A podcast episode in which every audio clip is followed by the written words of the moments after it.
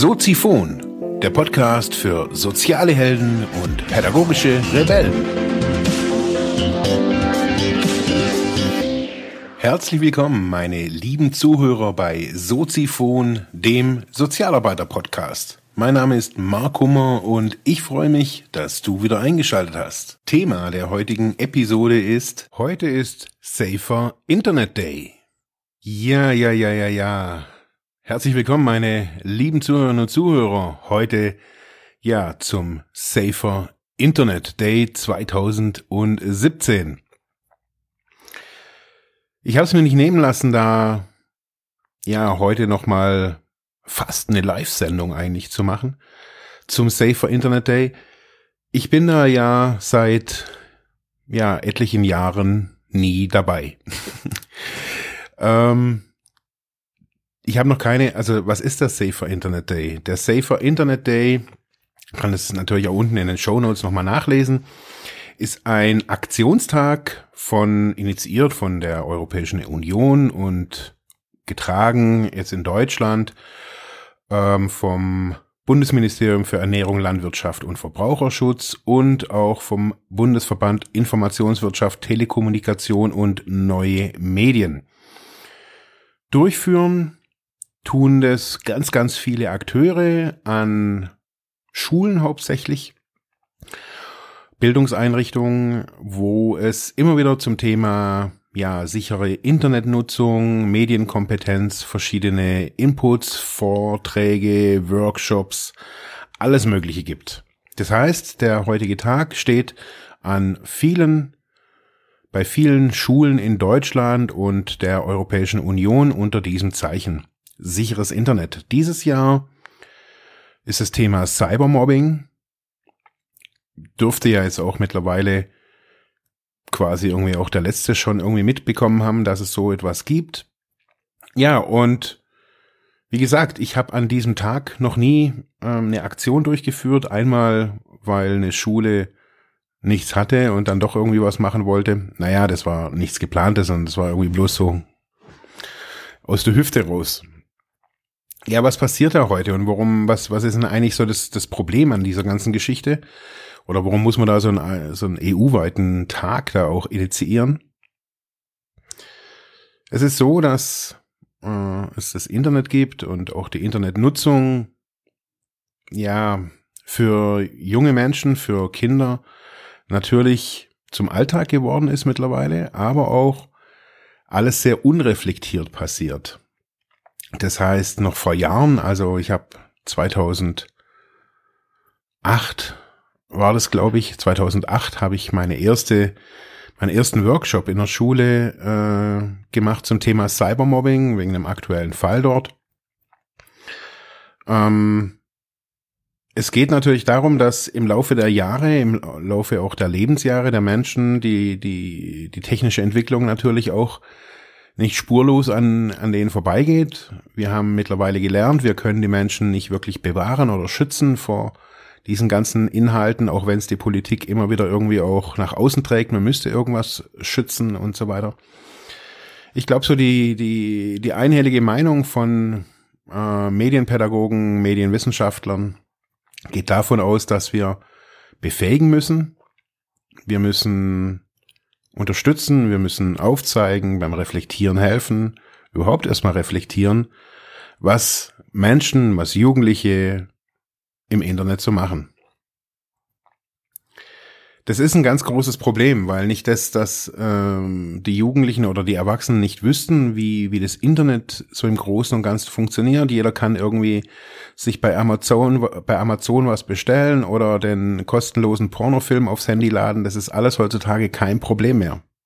Das schafft auch ein Zwölfjähriger.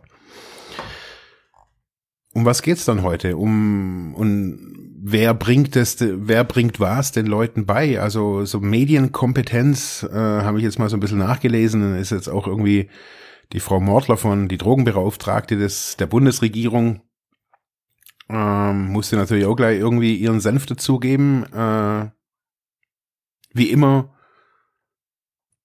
das muss, muss ich einfach kurz loswerden. Wie immer irgendwie irgendwie ein Teilaspekt aus einer Studie genommen, sich irgendwas drum gebastelt und dann eine Presseerklärung rausgegeben. Das muss man einfach so sagen, weil also ich muss es mal kurz vorlesen. Mir ist da echt der Hut weggeflogen. Die Drogenbeauftragte der Bundesregierung, Marlene Mortler, erklärt, wir haben heute von fast überall Zugriff auf das Internet. Das eröffnet unzählige spannende Möglichkeiten, schafft aber auch neue Herausforderungen. Gerade Jugendliche müssen lernen, aha, gerade Jugendliche müssen lernen, das Netz selbstbestimmt und im Maß und im richtigen Maß zu nutzen. So besteht die Gefahr, dass für das reale Leben neben den virtuellen kein Platz mehr bleibt. Mittlerweile sind etwa 270.000 Jugendliche von Internetanwendungen abhängig. Etwa doppelt so viele wie 2011. Eine unserer zentralen Aufgaben besteht deshalb darin, Medienkompetenz vorzuleben und aktiv zu vermitteln. Ja, warum mir da mal kurz der Hut hoch ist, es war wegen den 270.000 Jugendlichen, die von Internetanwendungen abhängig sind. Unterm Strich sind es äh, von den 12 bis 18-Jährigen äh, durchschnittlich äh, 6, irgendwas Prozent. Mädels eher mehr als Jungs, also die nicht wirklich eine Störung davon tragen vom exzessiven Konsum. Gleichzeitig muss man aber auch dagegenhalten, so besonders wenn hier Frau Mortler irgendwie mal kurz irgendwie aufs ähm, Podium tritt, muss man einfach dann auch eine andere Studie dazu nehmen und man kann sagen, so dass auch der Konsum von Drogen in diesen Jahren gestiegen ist. Also Jugendliche unter 18 trinken äh, mehr, sie rauchen mehr, ähm, sie kiffen mehr, sogar E-Zigarette äh, konsumieren sie mehr.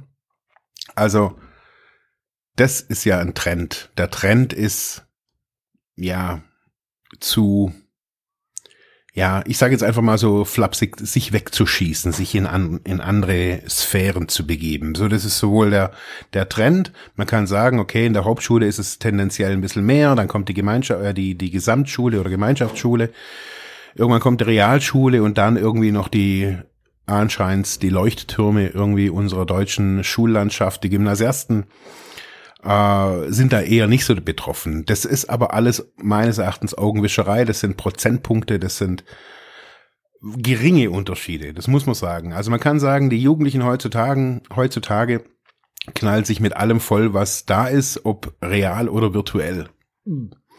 So, davon betrifft es wiederum, sagen wir mal, fünf Prozent der Jugendlichen, die wirklich Schäden davon tragen. Lebenszeitschäden, aber auch vielleicht irgendwie reversible Schäden äh, die vielleicht irgendwie nach ja ein paar Wochen, Monaten irgendwie sich auch wieder verschwinden.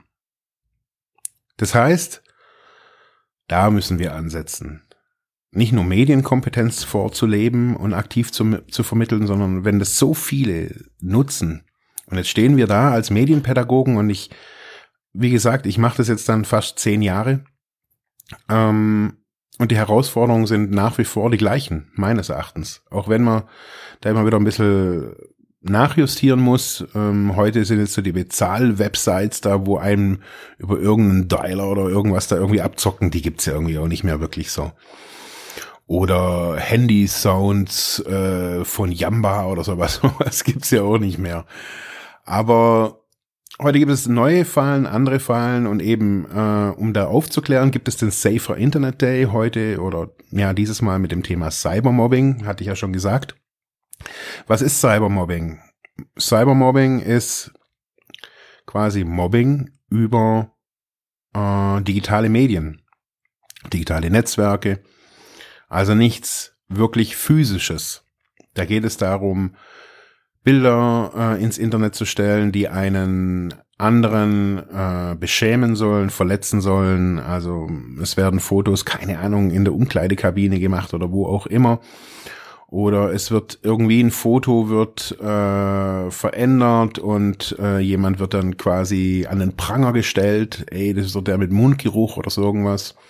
Und ähm, heutzutage sind die Jugendlichen recht schnell, auch beim Erstellen von kostenlosen äh, Blogs und Websites oder so irgendwas. Also es muss alles nichts gleich Hochtrabendes sein. Es geht einfach im, beim Cybermobbing darum, andere möglichst anonym und breitenwirksam fertig zu machen.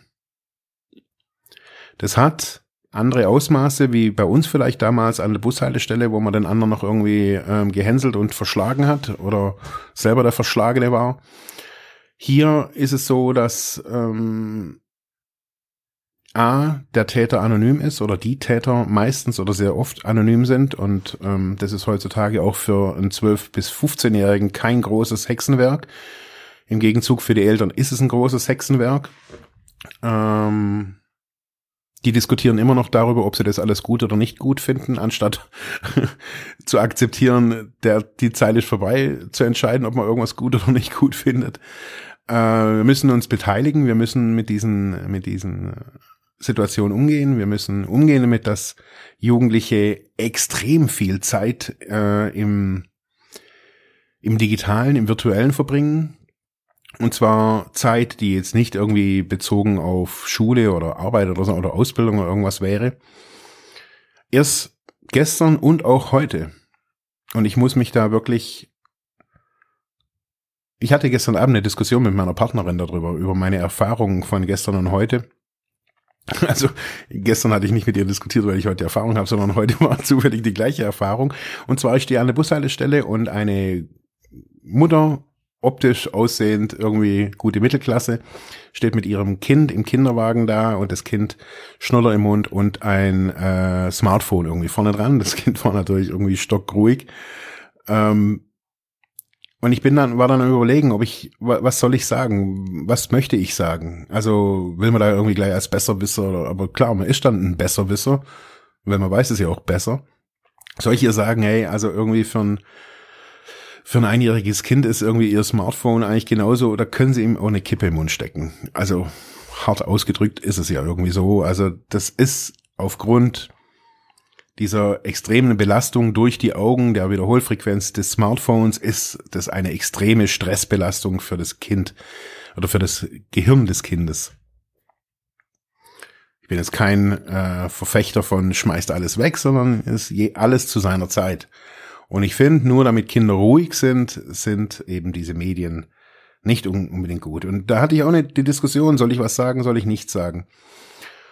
Und ja, was passiert? Es passiert jetzt heute in wirklich ganz, ganz vielen Ländern, wo ganz viel aufgeklärt wird. Und ich würde jetzt mal so behaupten, äh, nächste Woche kommen die Zeugnisse. Da danach ist alles weg. Das ist heute ein Fokus drauf und ähm, ganz spezialisiert und ich habe auch noch keine andere, keine andere Lösung dafür oder ich kann jetzt auch keine andere nennen. Ich denke, es ist es ist gut, dass es diesen Safer Internet Day gibt.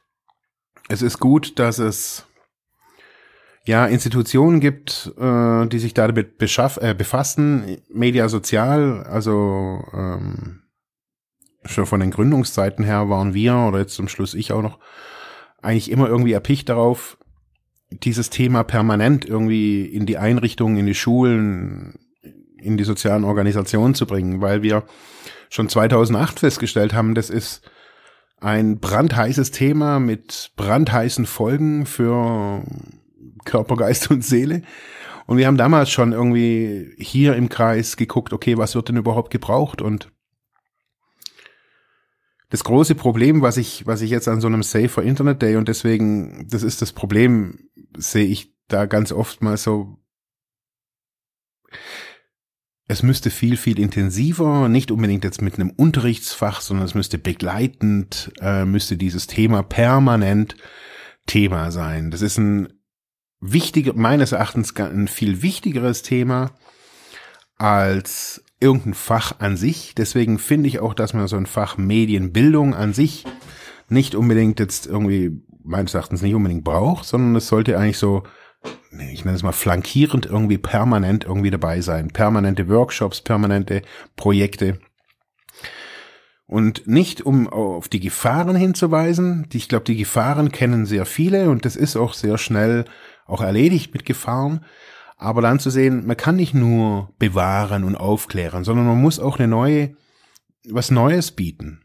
Und ich finde, da ist da sind auch viele Kollegen von mir, viele, viele Medienpädagogen oder Sozialpädagogen oftmals so ein bisschen ratlos. So, was, was gibt's denn Neues? Also, zum einen soll man nicht Snapchatten und zum anderen soll man kein WLAN nutzen und zum anderen soll man dies nicht und jenes nicht und anonym schon gleich gar nicht. Aber das, worauf wir immer wieder hinweisen, sind genau diese Punkte, von, mit denen Social Media lebt. Kommunikation, Beteiligung. Wenn ich halt irgendwie der de Bernd Müller aus, mit seinen zwölf Jahren oder mit seinen 14 Jahren, wenn wir es jetzt mal äh, regulär machen, der macht sich ein Facebook-Profil und die Mama sagt, hey, du darfst da aber keine Fotos und keine Informationen und am besten auch nicht schreiben. Äh, was soll er denn dann da damit? Und jahrelang haben, sind Eltern immer wieder zu mir gekommen. Ich habe verschiedene Workshops auch in der Richtung gemacht, die dann auch gesagt haben, ja, wie kriegen wir unsere PCs sicher? Und ich habe damals schon gesagt, hey, die, das Internet wird mobil, jetzt ist es mobil. Was wollen wir machen? Sollen wir alle, alle Smartphones, Tablets, wo wir überall finden, einsacken? Und ich glaube, dass sowas wie den, den Safer Internet Day, ähm, dass sowas wie eine wie so eine Meta-Vision für unser Bildungssystem und für unsere Jugendlichen und für unsere jungen Erwachsenen irgendwie da sein sollten. Etwas, woran man sich entlanghangeln kann, indem man das, was in der Schule immer informationstechnische Grundbildung genannt wird. ITG. Mann, was ist das heutzutage? Das ist doch scheiße. Wer braucht denn noch Excel? Das können die Jungs und Mädels irgendwie im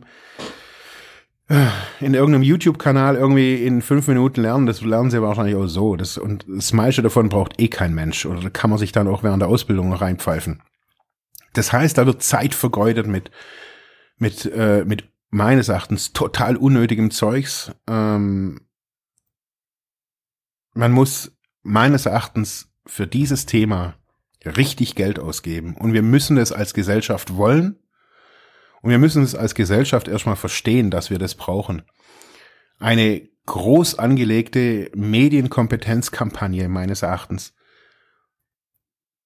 Und zwar nicht für die Gymnasialeltern, bla bla bla, die sowieso hinter allem und, und, und jedem stecken, die über, sowieso über alles informiert sind und 50 eigene Meinungen haben.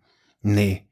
Wir brauchen das an den Bildungsfer für die bildungsfernen Eltern, für die bildungsfernen, ich sag's jetzt mal bildungsfernen äh, Kinder auch, wir brauchen das für Migranten, wir brauchen das für Leute mit Flüchtlingsstatus, wir brauchen das für Leute in Hauptschulen, Realschulen, in, jeg in jeglicher Schulform. Und zwar richtig. Und zwar richtig, richtig. Klar kostet es Geld und vielleicht müssen wir uns dann auch mal endlich von dieser Illusion verabschieden, die deutschen Lehrer müssen alles machen. Schule ist 2017 mehr als nur Lehrer. Das müssen wir verstehen. Und da draußen läuft, läuft eine Horde junger, motivierter Sozialpädagoginnen und Sozialpädagogen rum, die sich in diesem Bereich spezialisiert haben und die keine, kein, kein Schritt in diese Schulen schaffen oder nachher für 3,25 Euro irgendwie in der Stunde abgespeist werden und dann irgendwie eine Horde Wahnsinniger bespaßen sollen. Das ist auch Realität. Das alles ist nicht durchdacht, ist nicht, das ist alles nur halbherzig. Wir können jetzt heute tolle Workshops machen und da irgendwie unsere paar Kröten abdecken, aber ich kann es sagen, für mich hier als Einzelunternehmer, diese Aktionen sind, die sind nicht machbar und auch nicht, nicht durchkalkuliert. Das ist ein totaler Scheißdreck. So gut dieses Thema ist, so wichtig dieses Thema ist, es steht zu wenig Infrastruktur und Rahmenbedingungen zur Verfügung. An alle die, die vielleicht diesen Podcast als Entscheider hören. Es ist nicht interessant und auch nicht lukrativ und es ist auch, man kann nicht immer nur mit dem Herz und mit der Moral kommen und mit dem, mit dem Sozialgedöns winken. Es muss sich unterm Strich für alle rentieren. Für alle.